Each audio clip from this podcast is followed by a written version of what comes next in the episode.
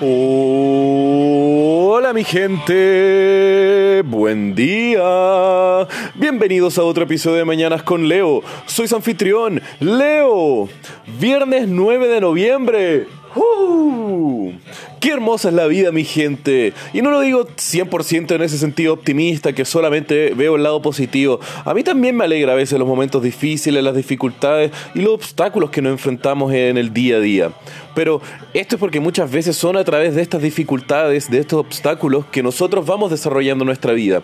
Y sí, a través de ciertas dificultades siempre aprendemos y crecemos, pero tampoco tenemos que estar 100% del otro extremo. Porque si estamos muy blandos, muy tranquilos, la tranquilidad es para los parques, loco, no para la vida. Ahora, tampoco me lleven para los extremos y digo que sufrir tiene que ser algo bonito y tenemos que estar sufriendo a propósito. No, onda, eso es lo que muchas veces y que he visto en muchos lados, la pornografía y el sufrimiento.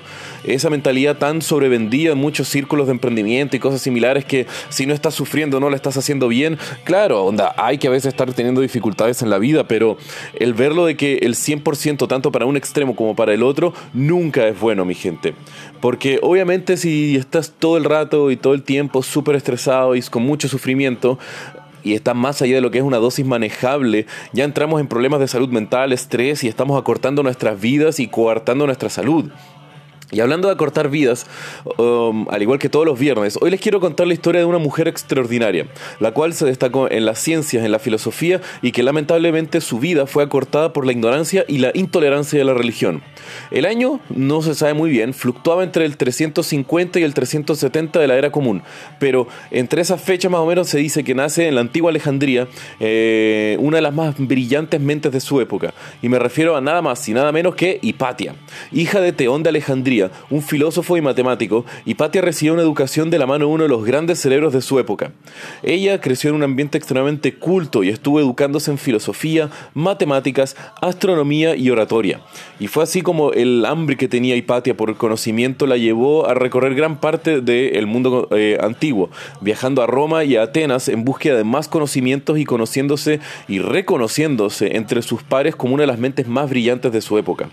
Al mismo tiempo, ella cuando volvió a Alejandría comienza a dar clases y funda su propia escuela, la cual después sería conocido como la Escuela de Hipatia, uno de los líderes grandes del movimiento de los neoplatónicos y al mismo tiempo la fundadora de los neoplatónicos alejandrinos específicamente. Bajo muchos pares de la época, la oratoria y el conocimiento de Hipatia eran comparables con aquellos de los grandes íconos de la filosofía. Eh, teniendo así Hipatia el privilegio de vivir en una ciudad donde los poderes políticos aceptaban este avance científico y filosófico por parte de los académicos. Y de los alumnos de Hipatia salieron grandes líderes, políticos, filósofos y al mismo tiempo científicos de distintas áreas del saber. Esto hizo que la escuela de Hipatia hasta el día de hoy es reconocido como uno de los centros más importantes del conocimiento en su época, trayendo mucha gloria y al mismo tiempo dando como un punto muy fuerte de lo que fue la época dorada de Alejandría más aún eh, después de la pérdida de la antigua biblioteca de la misma ciudad. También Hipatia escribió mucho y uno de los aportes más considerables de ella fue el de transcribir gran parte y también de trabajar bajo la, base de los escritos de Diofanto de Alejandría, el conocido padre de la álgebra. Y también muchos de los escritos de Hipatia eh, tienen un poco del toque de ella. Entonces, si Diofanto fue el padre o uno de los padres de la álgebra, Hipatia también es reconocida en ciertos círculos como una de las madres de la álgebra que conocemos el día de hoy. Pero, pero, pero, gran parte del trabajo de Hipatia se entiende más o menos como un poco confuso. Y esto es debido a que las fuentes del el conocimiento, de las fuentes de lo que hizo Hipatia, no vienen mucho de fuentes primarias, sino que gran parte de los alumnos y también gran parte de esto por la discriminación que hubo después a los trabajos de Hipatia. Uno de estos se debe a que obviamente como era antiguo es muy difícil tener registros y mantener vivo gran parte de los escritos por tantos siglos, pero gran parte de esto se debe a que eh, había un conflicto religioso dentro de la ciudad y que el bando ganador se encargó de erradicar gran parte de los escritos de Hipatia, pues ella fue vista por mucho tiempo como una amenaza. Y esto pues en la época del 480, cuando Hipatia estaba desempeñándose, una de las creencias que en la época comenzó como un culto o una secta, se estaba transformando más y más en una religión total. Esta creencia era, es conocida hasta el día de hoy como cristianismo. Y fue durante la época de Hipatia que el cristianismo pasó a ser la religión oficial de Alejandría, generando roces entre los creyentes de antiguas religiones y vertientes, obviamente dado por la brutal represión que los cristianos tenían sobre cualquier otra fe que se oponía contra ellos para la hegemonía del poder. Y fue así como Hipatia se ve involucrada en este conflicto, debido a que ella no profesaba la creencia cristiana, sino que además era una creyente pagana. Debido a esto y a su influencia en las altas esferas de poder de Alejandría, Hipatia era vista como una amenaza para la dominancia del cristianismo que buscaba expandirse y conquistar a la aristocracia de la ciudad.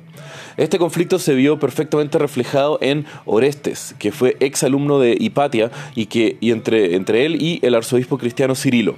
Cirilo declaraba que Hipatia era la razón que había lavado el cerebro de Orestes y que estaba evitando que éste se convirtiera a su fe, la cristiana, demorando y atrasando el incremento de poder y la dominancia de la cristiandad sobre Alejandría.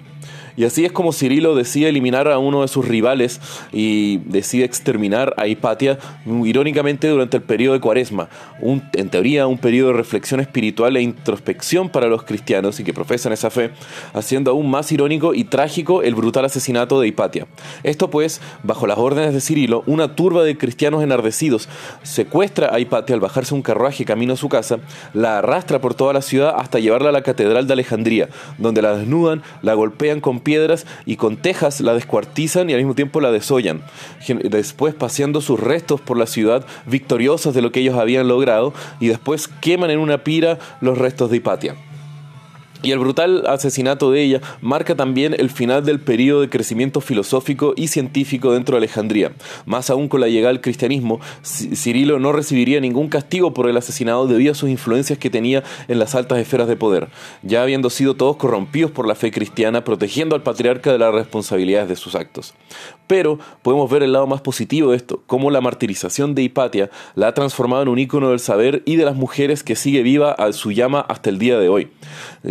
Al mismo tiempo es como una lucha de una mujer a través de la ciencia, la filosofía y el conocimiento contra la ignorancia y la religión. Eh, puede también al mismo tiempo reflejar un poco cómo las libertades de las mujeres se tienen que sobreponer sobre estas supersticiones, pues como podemos ver gran parte de todas las doctrinas tradicionales e influencias de casi todas las religiones tratan a las mujeres como humanos de segunda clase que tienen que estar subyugadas bajo los hombres y al mismo tiempo subyugadas bajo sus dioses.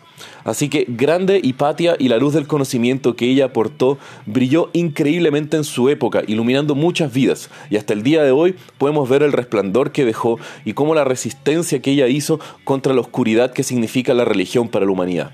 Y bueno, mi gente, si quieren saber un poco más de lo que les hablé el día de hoy, pueden ver los links en la descripción del episodio. Y como ya saben, que tengan un muy buen día. Los quiero, mi gente. Besos.